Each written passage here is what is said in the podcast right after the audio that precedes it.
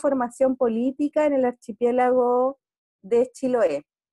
Bueno, contarles que esta es una iniciativa de la Escuela Superior Campesina en conjunto con diferentes personas que están vinculadas a diversas organizaciones en el archipiélago. Eh, estas organizaciones son ambientales, políticas, culturales, etc. El objetivo de estos encuentros se basan fundamentalmente en analizar el proceso constituyente eh, con una mirada territorial. Hoy día tenemos como invitada a la poeta y abogada Maribel Lacabe, quien es participante de la Asamblea Social del Archipiélago de Quinchao. Bienvenida Maribel, ¿cómo estás? Hola, buenas noches. Bueno, Maribel nos va a contar hoy día, o vamos a conversar en realidad sobre qué entendemos por la constitución, cómo queremos construir una nueva constitución y cuáles serían las características territoriales que esta constitución debiese tener. Y vamos, Maribel va a hacer una presentación de aproximadamente 20 minutos y luego vamos a dar un espacio para las conversaciones y para las preguntas. Maribel. Bueno, hola a todas, a todos los que, nos, los que están presentes en, el, en, la conversación a los que nos están siguiendo vía Facebook. Eh, eh, yo antes de empezar quiero dar un saludo muy especial a la Escuela Superior Campesina de Curaco de Vélez, eh, que siempre está marcando la pauta y abriendo brechas de participación y de debate en el archipiélago. cuando las compañeras me propusieron hacer esta conversación sobre el Oriente, eh, yo pensé que en vez de entrar de lleno en los contenidos que hemos ido todos debatiendo eh, en mesas, foros y demás, eh, sería bueno quizás pararnos un poco y comentar de qué estamos hablando cuando hablamos de constitución. O sea, saber de dónde vienen los conceptos constitucionales, cuál ha sido el recorrido histórico, cuáles son los objetivos de tener una constitución.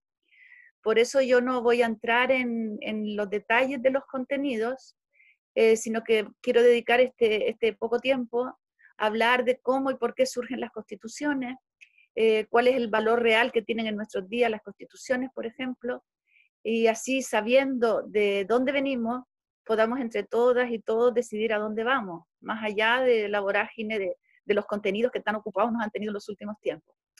Eh, voy a intentar ser breve, creo que aquí lo importante es la conversación que generemos y la participación colectiva en estas reflexiones. Voy a hacer lo más breve posible. Eh, eh, hoy en día son muchas las naciones del mundo que están regidas por una ley general que se llama Constitución. No son todas, pero por lo menos en el mundo occidental sí. Entonces sería conveniente que todos conociéramos eh, la historia de las constituciones, porque eh, la constitución es un hecho muy reciente, es un hecho propio de la modernidad, aparece a finales del siglo XVIII, casi principios del siglo XIX, y es un producto del desarrollo de la historia europea y, y luego de su extensión cultural que es América. Eh, las primeras constituciones nacen por presión de la aristocracia y de la iglesia con el objetivo de limitar el poder absoluto que hasta entonces tenían los reyes. Sale así la primera constitución, que es la de Gran Bretaña, que no es una constitución escrita, sigue sin ser escrita a día de hoy, y es tan solo acordada con el rey, y en la que ahí se establece una suerte de triunvirato que se reparte el poder, que es la monarquía, el parlamento y la iglesia, y entre los tres ejercen el poder. Mientras esto sucede en, en Inglaterra, en el Reino Unido, en el resto de Europa, las leyes son promulgadas eh, en plan absoluto, pero no por el rey o el emperador, sino por el papa, que es el que promulga, no son constituciones, pero sí las leyes generales de, cada país. Eh, luego aparece lo que es la primera constitución, tal como entendemos hoy día la constitución, la primera constitución moderna y escrita, la primera escrita, que es la constitución de los Estados Unidos, que es una una constitución que se promulga en 1789, eh, cuando las colonias americanas eh, consiguen la independencia de Gran Bretaña, pero la consiguen eh, individualmente, o sea, las colonias quedaron independientes, cada cual con su gobierno, con su moneda propia, con su sistema de pesos de medido propio. Eh, al, poco tiempo, eh, al haber una crisis económica grande, las colonias no se podían sostener, eh, deciden reunirse en Filadelfia y crear lo que es la Unión de Estados Unidos de América. Y se promulga una constitución escrita, detallada, pero no era un documento que buscara, que buscara establecer los derechos de los ciudadanos, eh, era un documento que lo único que hacía era limitar los poderes de quien estuviera en el gobierno central, sea, fuese un congreso, un parlamento, un presidente, un rey, daba igual. De lo que se trataba era de que ese poder central nuevo que surge no se comiera a, los estados que lo conforman, ¿no? Eh, esa es la primera constitución, que es simplemente para, para delimitar el poder del, del gobierno central. Dos años más tarde, estamos hablando ya de 1791, eh, se produce la Revolución Francesa. Bueno, se produce en 1789, eh, pero en 1791 ellos promulgan una constitución que se llamó, déjame que lo lea, Declaración de los Derechos del Hombre y del Ciudadano aprobada por la Asamblea Nacional Constituyente Francesa. Este documento, esta constitución, es, la base por la que después, años muchos años más tarde, se hace la Declaración de Derechos Humanos. Esta constitución francesa eh, mm, recoge los principios eh, filosóficos de los filósofos de la Ilustración ¿no? y los fundadores del liberalismo. En ella se establece la separación de poderes, el ejecutivo, el legislativo y el judicial, por primera vez, la división de poderes de Montesquieu, y elabora un listado de derechos, pero de derechos individuales de los ciudadanos eh, y nada más. Eh, hay un párrafo eh, muy lindo en esa constitución que habla del derecho a la libertad y la define como que los ciudadanos pueden hacer todo aquello que no perjudique a los demás. en la misma Francia, dos años más tarde, se dicta una nueva constitución, la de la de Robespierre, que está basada en la anterior, pero que lo que hace es cambiar donde ponía monarquía, pone república y opta por un sistema republicano, en vez de, lo que hacía la anterior. Y aparece ahí un concepto nuevo, muy interesante, muy importante, que se ha mantenido hasta hoy, que es el concepto de sufragio universal. O sea, cada hombre un voto. Y digo cada hombre porque se reconoce el sufragio universal masculino solamente. A partir de esa constitución eh, se producen una serie de constituciones en el mundo occidental, ahí nacen las constituciones, por ejemplo, de Polonia, de Suecia, de España, y casi todas las americanas, la, de Venezuela, la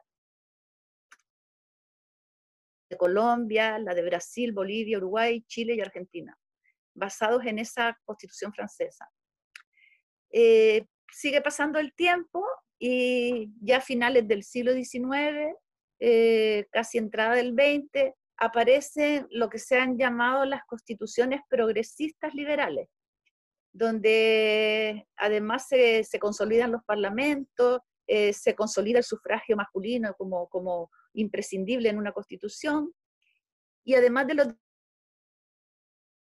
individuales que recogía la, constitución francesa, eh, se incorporan también derechos colectivos de los pueblos. Eh, estas constituciones, que, nacen al amparo de, la constitución progresista liberal, eh, son, se puede decir, el armazón, el instrumento fundamental de la ideología liberal. Y pasan a serlo también con la misma importancia de las democracias capitalistas occidentales posteriormente. ¿no? Eh, en el siglo XIX eh, se producen hechos muy importantes como la aparición de, las corrientes socialistas, la doctrina social de la Iglesia Católica y aparecen todas las organizaciones sindicales que van planteando problemas nuevos, que van planteando una serie de cuestiones que se, denominan en derecho la cuestión social.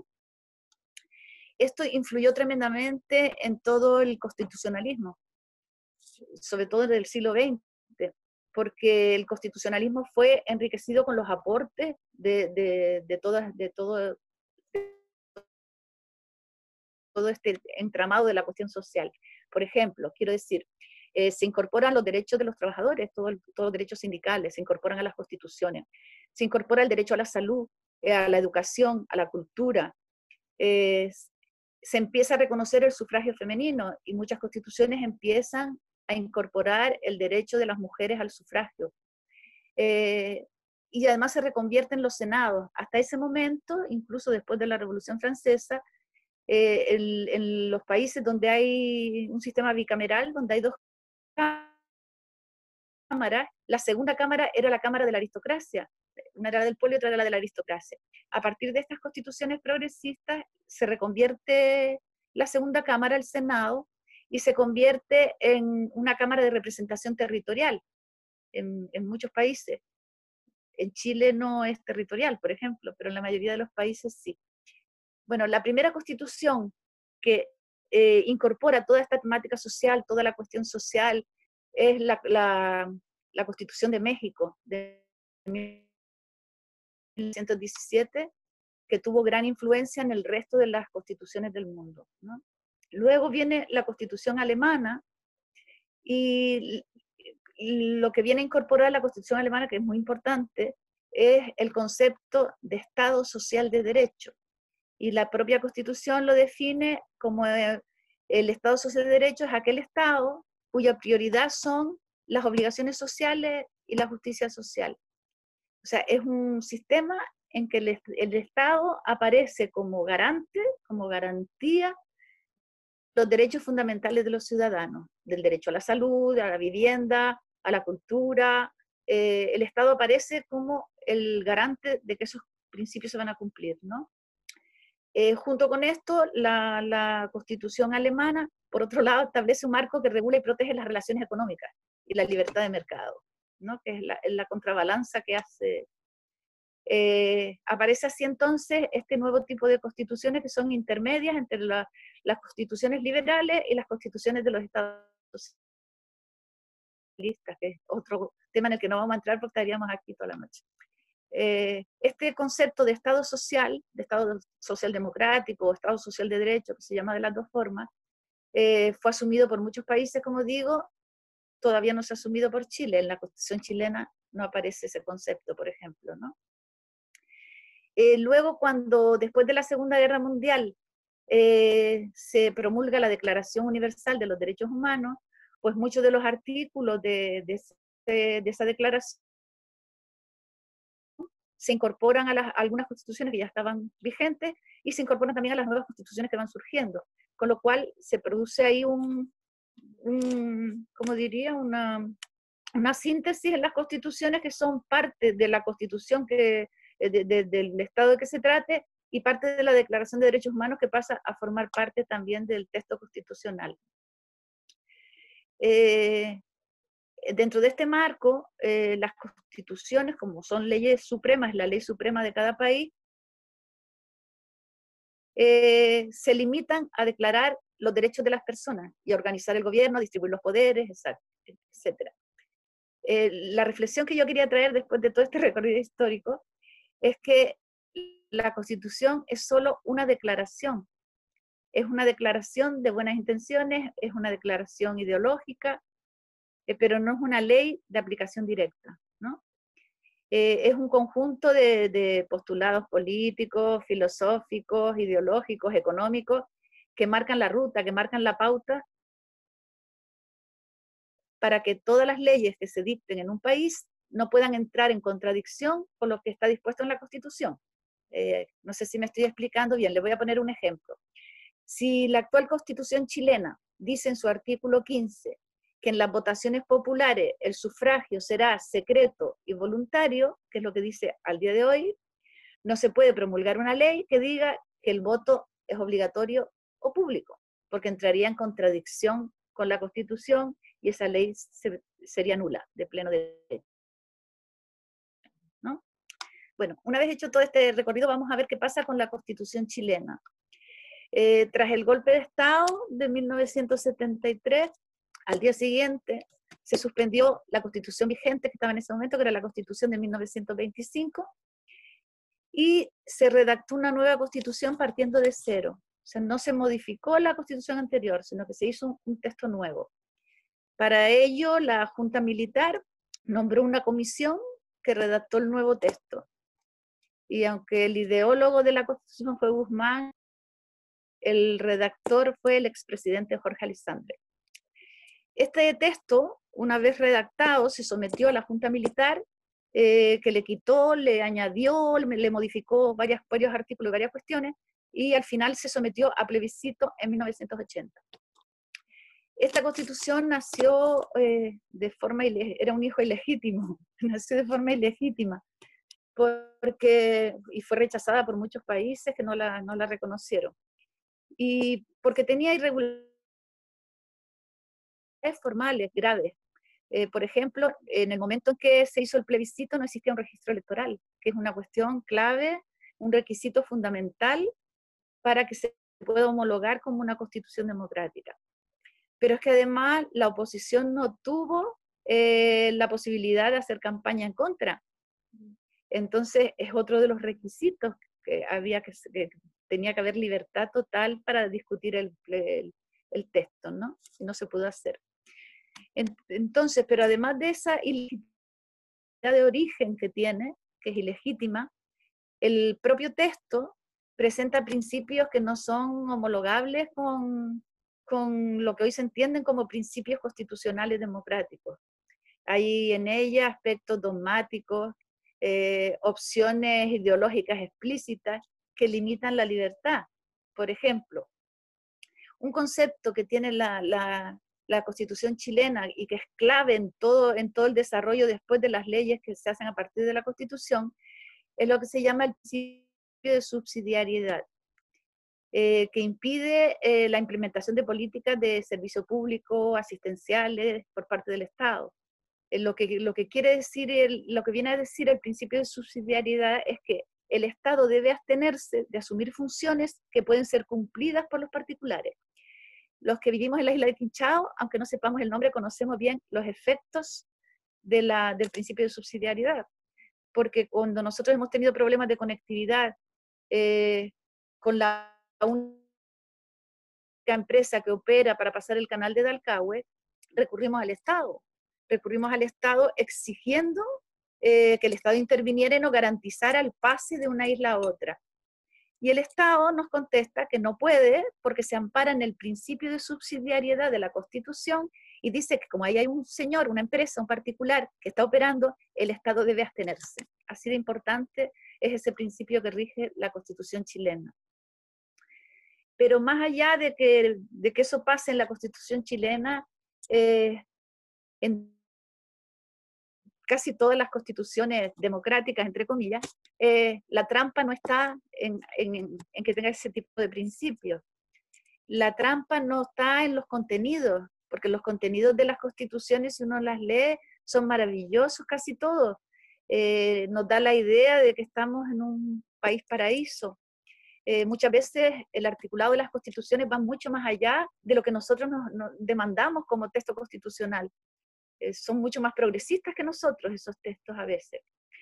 Porque la gran trampa no está en los contenidos. La gran trampa de una constitución está en la fiscalización que puede hacerse del articulado. Me voy a explicar. Eh, la única fiscalización que se le puede hacer a una constitución es la de dictaminar a través de un tribunal especial, el Tribunal Constitucional, si las leyes o proyectos de ley que se dictan contradicen o no a la Constitución para saber si son eh, nulas o son vigentes. Pero no hay ningún mecanismo que obligue a establecer leyes a partir de los artículos de la Constitución no hay ningún mecanismo que obligue a que se desarrolle lo que está estipulado en la Constitución. Por ejemplo, les voy a poner un ejemplo bien simple. El artículo 25 de la Constitución chilena eh, reconoce el derecho a la libertad de crear y difundir las artes. Hasta ahí bien. Si una nueva ley dijera que está prohibida la difusión de la música o de la pintura, sería una, una ley nula, no, no tendría lugar. Pero es que no hay nada que obligue al a que promulgue una ley que garantice que los creadores pueden vivir de sus obras o que los creadores puedan difundir sus obras. ¿Me explico? O sea, hay un mecanismo para controlar que las leyes que manda el Parlamento sean constitucionales. pero no hay ningún mecanismo que obligue a que si ahí dice, por ejemplo, en la Constitución española dice, todo español tiene derecho a una vivienda digna. No hay ningún mecanismo que obligue al Estado a que a mí, Maribel Lacabe, me entreguen una vivienda digna. Esa es la trampa. Entonces, claro, el texto puede ser maravilloso, puede tener un articulado de lo más progresista, pero no hay ningún canal que obligue a que eso se desarrolle. Entonces, de nada sirven las declaraciones de derechos realizadas en la Constitución si no hay obligación de llevarlas a cabo. La inmensa mayoría de las leyes que se aprueban, por ejemplo, en Chile, no hacen referencia, no están vinculadas a ningún derecho que aparezca en la Constitución, aparecen siempre vinculadas al, capítulo de los deberes. Ahí sí se desarrolla con bastante prolijidad. Dicho todo esto, eh, pareciera que entonces, ¿para qué estamos luchando por una constitución nueva si de todas formas nadie obliga a cumplirla? Eh, esto quiere decir esto entonces que, que no es importante abogar por una nueva constitución, todo lo contrario. Es fundamental tener un buen texto constitucional que recoja nuestros derechos, pero, eh, pero ese texto constitucional ha de ir acompañado siempre de una lucha permanente. solo la presión popular, la movilización de las organizaciones sociales eh, puede obligar a desarrollar cada uno de los derechos enumerados en un texto constitucional. Eh, por eso yo quería hacer esta reflexión, porque es importante no solo poner el acento en la introducción de contenidos en la nueva constitución, cosa que ya estamos haciendo, sino que además hay que poner el acento primero en articular los mecanismos de cumplimiento, que eh, el pueblo es soberano para introducir los contenidos que quiera en la, en la constitución, y habría que introducir también mecanismos de obligado cumplimiento del desarrollo de los artículos planteados, ¿no? Y por otra parte, eh, la limitación del poder casi absoluto que en estos momentos tiene el Estado. Eh, nuestra lucha por una constitución nueva es, legítima, es, es, imprescindible. Tenemos una constitución que nace de la dictadura y legítima, con un articulado además que no defiende los intereses de los ciudadanos. Tenemos que hacer una constitución nueva, pero tenemos que ser conscientes de que no basta con que consigamos un buen texto constitucional. Tenemos que ser conscientes que la constitución es un bebé que vamos a dar a luz, pero que vamos a tener que estar criando durante mucho tiempo para que se desarrolle, para que crezca, para que madure y se haga adulto. Eh, eso es un poco la reflexión que yo les quería traer hoy, más que entrar en, en contenidos y demás. Eh, de nada nos sirve tener una buena, la, mejor de las constituciones si después no hacemos guardia. Entonces, eh, esa es la reflexión y espero que a partir de aquí podamos entrar en un buen conversatorio.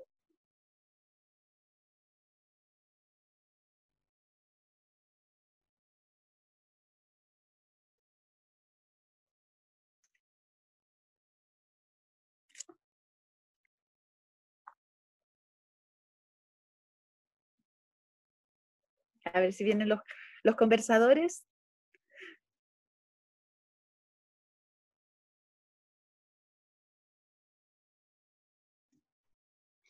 Me imagino que Carmen tiene que moderar, ¿no? Tiene que dar la palabra. Claro, claro, pero yo no la veo.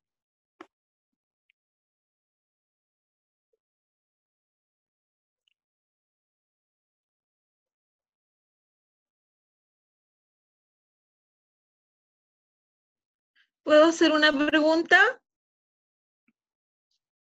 Ana. Ya. Eh, Maribel, eh, como para, conversar, para empezar con, los temas, eh, quería preguntarte, es, una, es una pregunta bien ingenua, bueno, quizás no es tanto, pero ¿qué importancia tiene quien escriba la constitución? ¿Qué importancia tiene mm. eh, o qué diferencia hay entre que esta constitución que queremos la, escriba la convención constitucional o que podamos lograr una asamblea constituyente? Bueno, eso, eso es irnos para un debate que da para mucho, ¿eh? que yo pensaba dejarlo para una tercera, cuarta, quinta sesión, porque ese es un debate grande. Eh, pero en principio, en principio vamos a ver, eh, se supone que la soberanía reside en el pueblo y que solo puede eh, elaborar una constitución el pueblo, que es el soberano, ¿no? Eh, eso se puede hacer de forma directa a través de una asamblea constituyente o de forma indirecta designando representantes que lo hagan por nosotros. ¿Qué diferencia hay entre que lo haga uno u otro? Eh, si nosotros tuviéramos un Estado eh, en el que confiáramos en nuestros representantes, pues sería maravillosa la convención. O sea, es un sistema asambleario, la asamblea elige a sus representantes y sus representantes elaboran un texto y nos lo devuelven para que lo revisemos y lo aprobemos. En teoría, el, el sistema es bueno. El problema es quiénes son esos representantes. ¿Hemos tenido la oportunidad de elegir libremente a esos representantes? O se nos dan ya hechos en unas listas. Eh, por otra parte, lo de la convención media deja fuera a todas las organizaciones sociales, con lo cual ya está haciendo una declaración de principios de qué es lo que va a aparecer en esa, en esa constitución como organizaciones sociales y como, quien, como interlocutores válidos, ¿no? Entonces, eh, sería de, la convención sería un buen sistema si tuviéramos un buen sistema electoral previo, si tuviéramos un buen sistema de representación previo, pero no lo tenemos. Y sabemos que eh, los, los que en estos momentos figuran como nuestros representantes no nos representan. Ese es el problema. Gracias. ¿Alguna otra pregunta? Que me vayan comentando. Hola, hola a todos, todas. ¿Me escuchan? Entrecortado. Chuta. Que a esta hora, pero voy a cortar el video para ver si tengo más señas que esta hora es medio... Ahora, ahora se te oye bien. Sí. Ahora se te oye bien. Sí. em, no sé, hacer un poquito de reflexión algo lo que la pregunta de la Marcela y la respuesta que diste. em, eh, normalmente las constituciones, eh, cuando se cambian, es debido a un conflicto. O sea, cuando hay problemas, porque cuando está todo bien, no sé si tuviéramos mm, un cuerpo de políticos bien representado, honorable y todo, no, no creo que sea necesario cambiar una constitución. Siempre las constituciones se cambian en, en, en época de conflicto, así que siempre va a ser un conflicto y siempre va a ser una lucha y siempre va a existir esa, ese pueblo, entonces al final es una cuestión de poder, pues el que tiene más poder es el que logra cambiar la, la, la constitución. Por eso es que, que es importante aunar fuerza y, eh, para que la constitución sea modificada por nosotros mismos. Eh, pero yo quiero em, eh, hacerte, hacer una consulta en realidad a todos y a ver si, si podemos resolver algo, una, una inquietud que tengo. Eh, siempre hemos hablado de autonomía, eh, autonomía para los pueblos y en- indígenas, em, autonomía para, para Chiloé. En realidad el concepto de autonomía se está eh, poniendo en la, en la mesa con bastante fuerza. Em, pero existe eh, la problemática de cómo armonizamos eh, eh, autonomía con constitución. O sea, entiendo que, que la, la- la autonomía es, em, es algo multifacético, o sea, corresponde a, a- a características específicas de cada territorio y, por lo tanto em, pienso que se presenta un problema ya que la constitución tiende a ser a, eh, unificadora, es el Estado tratando de, unificar un criterio para todo, para todo el territorio. Entonces, eh, ¿cómo podríamos armonizar em, el término autonomía con constitución? Bueno, en, referente a lo primero que dices, que las constituciones siempre se cambian por conflicto, no siempre es así. No es necesario un conflicto. Eh, hay muchas formas de cambiar una constitución y muchos motivos para cambiar una constitución. En unos casos es por un cambio de sistema Cuando un pueblo hace una revolución, lógicamente no le sirve la constitución del sistema anterior y hace una nueva. Eh, pero también eh, sin conflicto se cambia una constitución cuando ha quedado obsoleta, cuando no está dando respuesta a las necesidades nuevas que se plantean en una sociedad y se hace sin ningún problema. Se hace una Mm. asamblea constituyente y se cambia. Eh, eso, eso por un lado. En cuanto a lo de la autonomía, ese, no hay ninguna contradicción entre constitución y autonomía, absolutamente ninguna. De hecho, hay una serie de constituciones que se llaman las constituciones eh, autonomistas, que se aplican en un montón de países, se aplican en España, se aplican en Italia, y además se han aplicado desde el siglo XIX, algunas de ellas se aplican en Canadá, eh, en todos los territorios, en todos los países donde conviven varias naciones, ¿no? Donde conviven varias culturas, donde conviven varios territorios. Y no hay ninguna contradicción, porque ten en cuenta que la, que la constitución no es una ley eh, que tenga que establecer eh, pormenorizar la problemática, cada una de las problemáticas. Es una declaración general, universal, y basta con, la que, con que la constitución no aparezca, como aparece hoy en la constitución chilena, que el artículo primero dice, bastaría que dijera Chile es un país descentralizado en autonomías para que no hubiera ninguna contradicción. Eh, la Constitución española consagra el derecho de la autonomía de, de las comunidades que conforman el Estado. El- la Constitución italiana también, eh, la Constitución venezolana, la canadiense y demás van más allá y además de la autonomía habla del derecho de los pueblos originarios ¿no? a, su propia, a su- propio gobierno. No hay ninguna, ninguna contradicción. Ahora, si tú lo ves desde el panorama de Chile, claro, ahí sí habría contradicción, porque, porque estamos acostumbrados al- a este sistema estrecho, unitario, centralizado, y nos parece que no puede haber nada más. Pero una nueva constitución para Chile, lógicamente, una de las primeras cosas que habría que modificar es el tipo de Estado, que es, con lo que se encabeza la, la constitución, el tipo de Estado que queremos darnos a nosotros mismos. Si nos sigue interesando un, un Estado totalmente centralizado, donde las decisiones eh, se toman en un solo lugar, el caso de Chile es más grave, porque no es solo en un solo lugar, además de ser unitario, es un régimen presidencialista, donde las decisiones se toman por una sola persona. O sea, mm, el, el presidente de gobierno en Chile no tiene por qué discutir sus decisiones con nadie, eh, toma decisiones solo, no, no es vinculante la opinión ni siquiera de sus ministros. Entonces, las decisiones que se, que se toman en Chile las hace una sola persona porque aunque el Parlamento tiene la potestad de legislar y hacer las leyes, el presidente tiene derecho de ver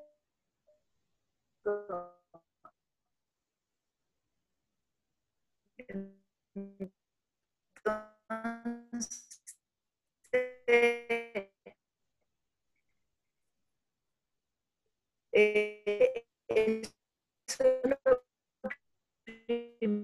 primero que habría que modificar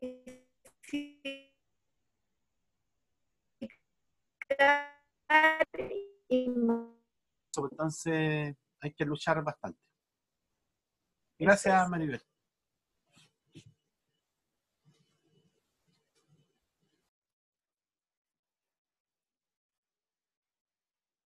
¿Preguntas? A ¿Alguien lo mejor hacer podrías otra poner, pregunta? Carmen, a lo mejor podrías poner por el Facebook si alguno de los que eh, están viendo el Facebook quiere hacer alguna pregunta en el Facebook, puede hacerla también y tú nos la pasas. Ok.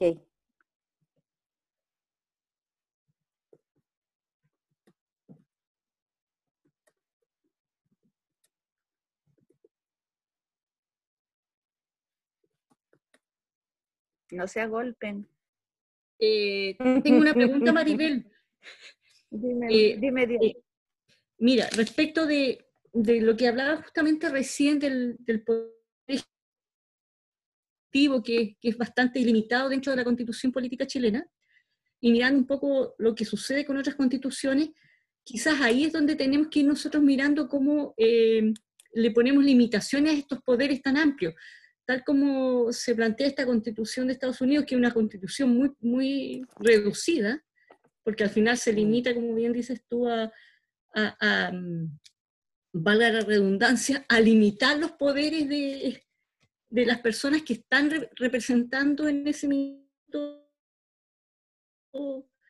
eh, al pueblo, eh, debería ser lo mismo acá, es decir, porque si el, Poder Ejecutivo en este minuto tiene beta incluso, lo que discuten las cámaras es absurdo, es decir, no podemos nosotros tener eh, un montón de parlamentarios en ambas cámaras que van a hacer una discusión, se va, es lo que pasó con la, la modificación al Código de Aguas. La Cámara Baja aprobó siete modificaciones. Se pasó a la Cámara Alta y en ese paso de la Cámara a la Cámara Alta al Senado, el Ejecutivo mandó una, toda una serie de, de, normativas que dieron por el suelo toda esta discusión previa de dos años o más. Entonces nos encontramos que todo eso se enchampó y se volvió a discutir a foja cera y con indicaciones del Ejecutivo. Entonces, eso es lo que habría que ponerle limitación, porque en la práctica, ¿dónde nosotros podemos incidir? Podemos incidir en la, porque aquí tenemos tres poderes, el poder ejecutivo, el legislativo y el judicial. ¿Dónde podemos tener incidencia? Podemos tener incidencia donde nosotros elegimos al, legislativo, que al final dando las leyes que nos regulan a todos.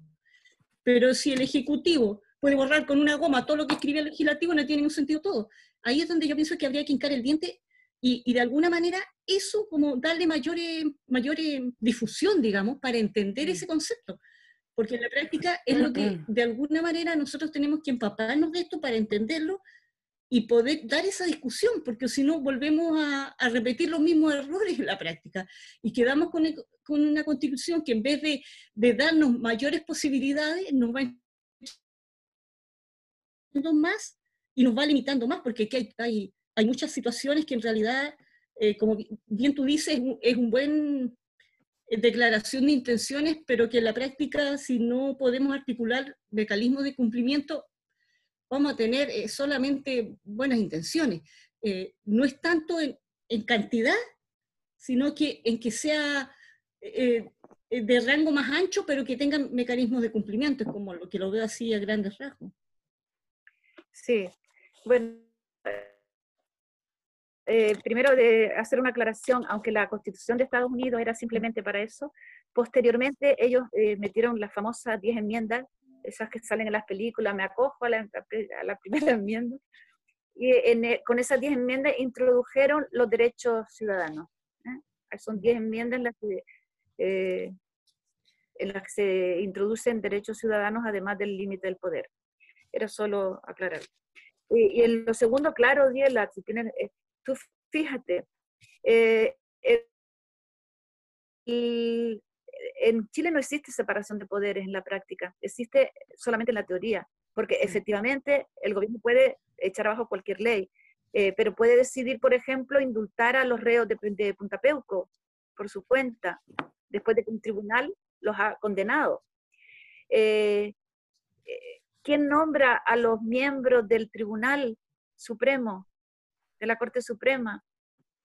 Es que si te fijas en cada una de, de, las actividades del legislativo y el, y el, judicial está siempre por encima del ejecutivo. Y el ejecutivo no es un grupo de personas que hayamos elegido, el ejecutivo es una sola persona en Chile. Y si esa persona está loca, estamos en manos de un loco todos. Y si esa persona es incapaz, estamos en manos de un incapaz todos. Entonces, claro, lo primero que habría que reformar de la Constitución, según mi, mi criterio, es primero la forma de Estado, en, que, en qué tipo de Estado nos constituimos, que es importantísimo eso para los territorios. Eh,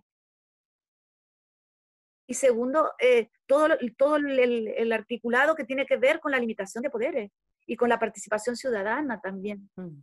Porque, eh, por un lado, está claro que hay que poner freno a ese poder absoluto, ¿no? En, el articulado. Pero además hay que introducir articulados para que los o sea, si la soberanía reside en el pueblo, que esa soberanía no solo se exprese con votar cada cuatro años, porque en estos momentos nuestro único derecho a la participación es la de votar cada cuatro años, no tenemos otra. No tenemos ningún otro derecho colectivo. Entonces, es, eh, también habría que modificar esa parte de la Constitución para que junto con la limitación de los poderes absolutos aparezca la mm. participación ciudadana. Y entonces ahí sí que puede haber un, un reencuentro democrático y poder tener autoridades que tengan que ver con lo que nosotros sentimos, eh, la, en la mayoría del pueblo sienta y decida.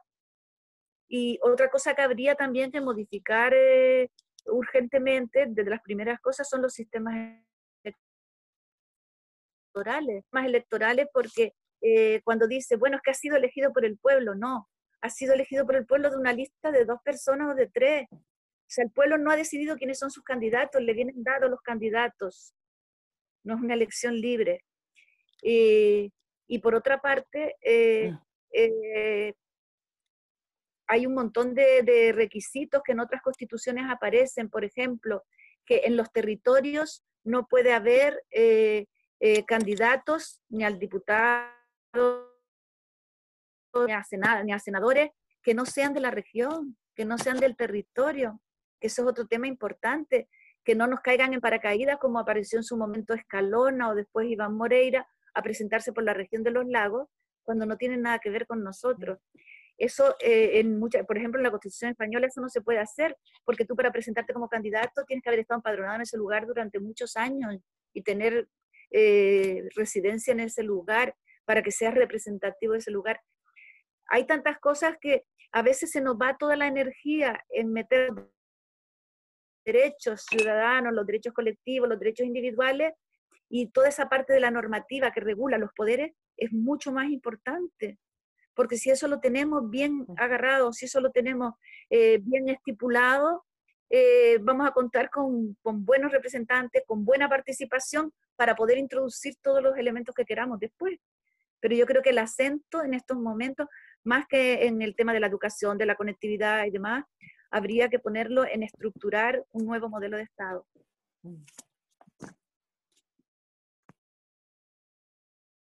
Maribel. Sí. Mira, acá me llega una pregunta por Facebook y dice, ¿cómo podemos utilizar el proceso constituyente para visibilizar la soberanía de nuestro territorio? Bueno, yo creo que, que, que el proceso constituyente nos pone en bandeja la posibilidad de discutir con nuestra gente, como lo estamos haciendo desde hace ya, desde que empezó todo el proceso constituyente, eh, nos ha hecho reunirnos con nuestra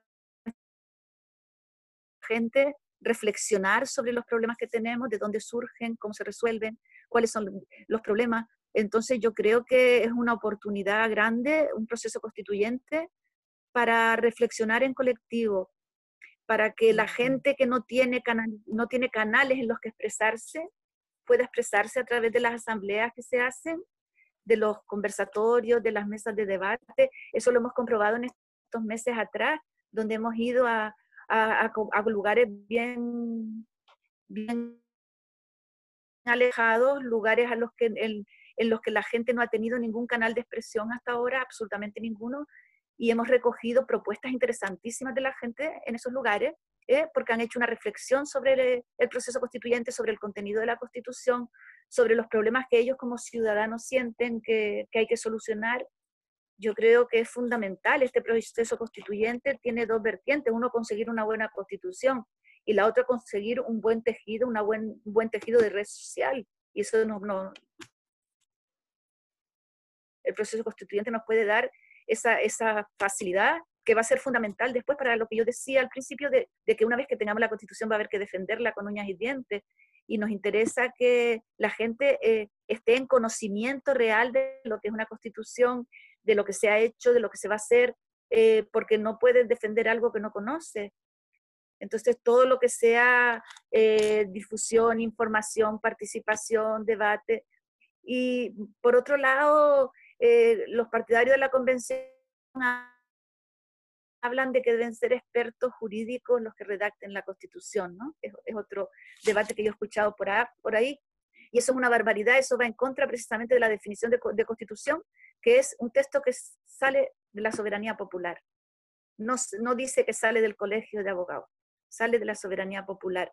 Y todos tenemos mucho que decir y no hace falta conocer el mecanismo de elaboración de leyes, porque no es una ley, no hace falta conocer los términos jurídicos, porque ya los pondrán los redactores, pero sí hace falta gente eh, eh, con criterio social, con criterio de participación. Eso es lo que hace falta para hacer una constitución, porque los pueblos son más sabios de lo que nos están diciendo que son, ¿no? Eh, Fernando había solicitado la palabra. Sí, eh, no sé si se ve bien mi cámara o no, que yo la veo como verde. Parece que no está muy bien funcionando. ¿Me escuchan, cierto? Sí. Yo la veo negro, pero... Sí, bueno. bueno, no sé qué pasa, pero mi la siguiente. para los que hemos nacido dentro de estos últimos 30 años, que desde que comenzó la, democracia, entre comillas, que estamos viviendo actualmente, eh, no sé, eh, por lo menos quienes hemos estado reflexionando y hemos estado involucrados en algunas luchas em, contra el gobierno, contra el sistema, etcétera, como queramos llamarlo, eh, siempre ha existido el cuestionamiento acerca del momento en el cual podríamos terminar con el neoliberalismo, ¿cierto? Que es la herencia que nos dejó Pinochet. Bueno, nosotros como chilotes sabemos lo que significa neoliberalismo, porque el neoliberalismo es el culpable de que estén destruyendo es cierto, de que las empresas puedan tomar decisiones para a la gente y de que los negocios siempre estén por sobre los derechos de las personas. Entonces es como un anhelo eh, constante pensar en cómo vamos a terminar con él. La pregunta a Maribel es si acaso ella cree que eh, con este cambio de constitución que se está planteando actualmente, existe la capacidad eh, real de que podamos terminar con ese sistema económico y político llamado neoliberalismo. Esa es mi pregunta. Bueno, para acabar con un sistema no basta con un cambio de constitución, eso es evidente, ¿no? Eh, pero el, el, hecho de que la necesidad de cambiar la constitución se haya extendido de la manera que se ha extendido y sea un clamor popular, a mí me da muchas esperanzas, ¿no? Porque si hemos sido capaces como pueblo de levantarnos durante meses, a pesar de los muertos, a pesar de los ciegos, y exigir y conseguir que se promulgue un plebiscito, somos capaces de cualquier cosa. ¿no? Yo creo que esto es un primer paso, no, no, vamos a, conseguir todos los objetivos de entrada, pero es un primer paso importantísimo y que está, yo creo que está eh, en, en, la vía de acabar con el sistema neoliberal, porque no es lo mismo tener un texto constitucional hecho a medida del sistema neoliberal que tener un texto constitucional que limite los abusos del, sistema neoliberal. En ese sentido es un paso grande. Eh, y yo soy, yo soy bastante optimista porque eh, yo creo que el pueblo chileno ha demostrado con creces que sabe lo que quiere y sabe a dónde va. Y que tenemos que confiar más en la gente, en, en los movimientos sociales, tenemos que confiar más en las personas y menos en los políticos profesionalizados, ¿no? Eh, y eso es, una, eso es una lección que yo creo que hemos aprendido en estos meses atrás, no solo en, por el estallido social, también por, por, las asambleas que se han hecho con la gente para debatir no solo el tema constitucional, otros muchos temas yo creo que la gente es consciente de que este sistema, con este sistema no vamos a ser felices, que, que, es el objetivo final de una constitución. La constitución, como decía el otro día, recordaba el otro día Cristina, hay constituciones como la boliviana o la ecuatoriana que hablan eh, de que el, el, fin es el bienestar, el fin es el buen vivir, o lo que dice la constitución boliviana, el fin es la felicidad de los ciudadanos. Entonces, si, si con un sistema neoliberal no podemos ser felices porque no nos garantiza ni un territorio limpio, ni un territorio descontaminado, ni un derecho el derecho al acceso a la educación, ni a la vivienda, ni al buen vivir, yo creo que, eh, que los, los, movimientos sociales, los movimientos asamblearios, la gente eh, termina imponiéndose, imponiéndose mm. porque son mayoría. Y todo lo que ha pasado en estos meses atrás, yo creo que nos debe abrir una puerta grande, grande de esperanza de que se puede conseguir, porque eh, con el estallido social, a pesar de todas las dificultades, si uno hace un repaso, es mucho lo que se consiguió, pero mucho. No hemos hecho un balance pormenorizado de las cosas que se consiguieron a base de sangre, a base de muertos, pero se consiguieron. Y eh, yo creo que debíamos hacer un debate en uno de estos días en este mismo foro sobre eso, sobre qué, es, qué ha supuesto el estallido social, porque han habido avances que, que han pasado desapercibidos y han habido avances muy, muy importantes. Muchas gracias, compañera. Concuerdo con usted.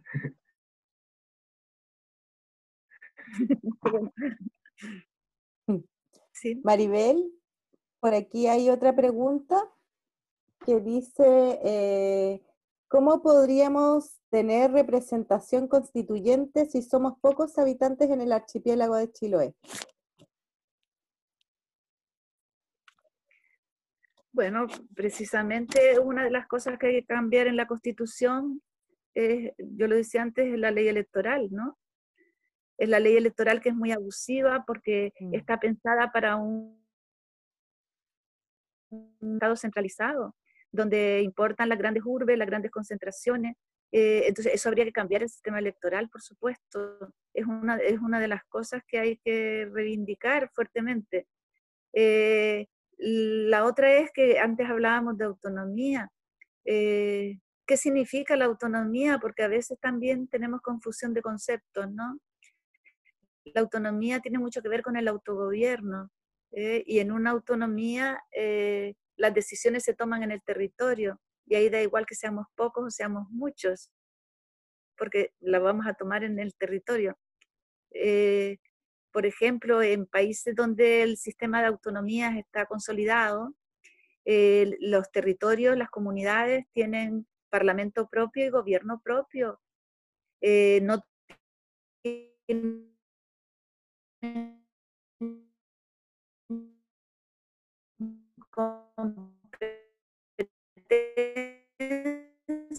en todas las áreas, lógicamente hay competencias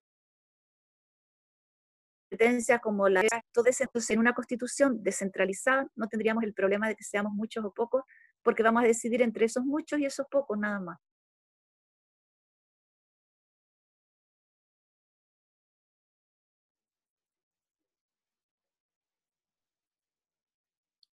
¿Hay alguna otra pregunta como para ya ir cerrando? ¿Alguien más que quiera hacer?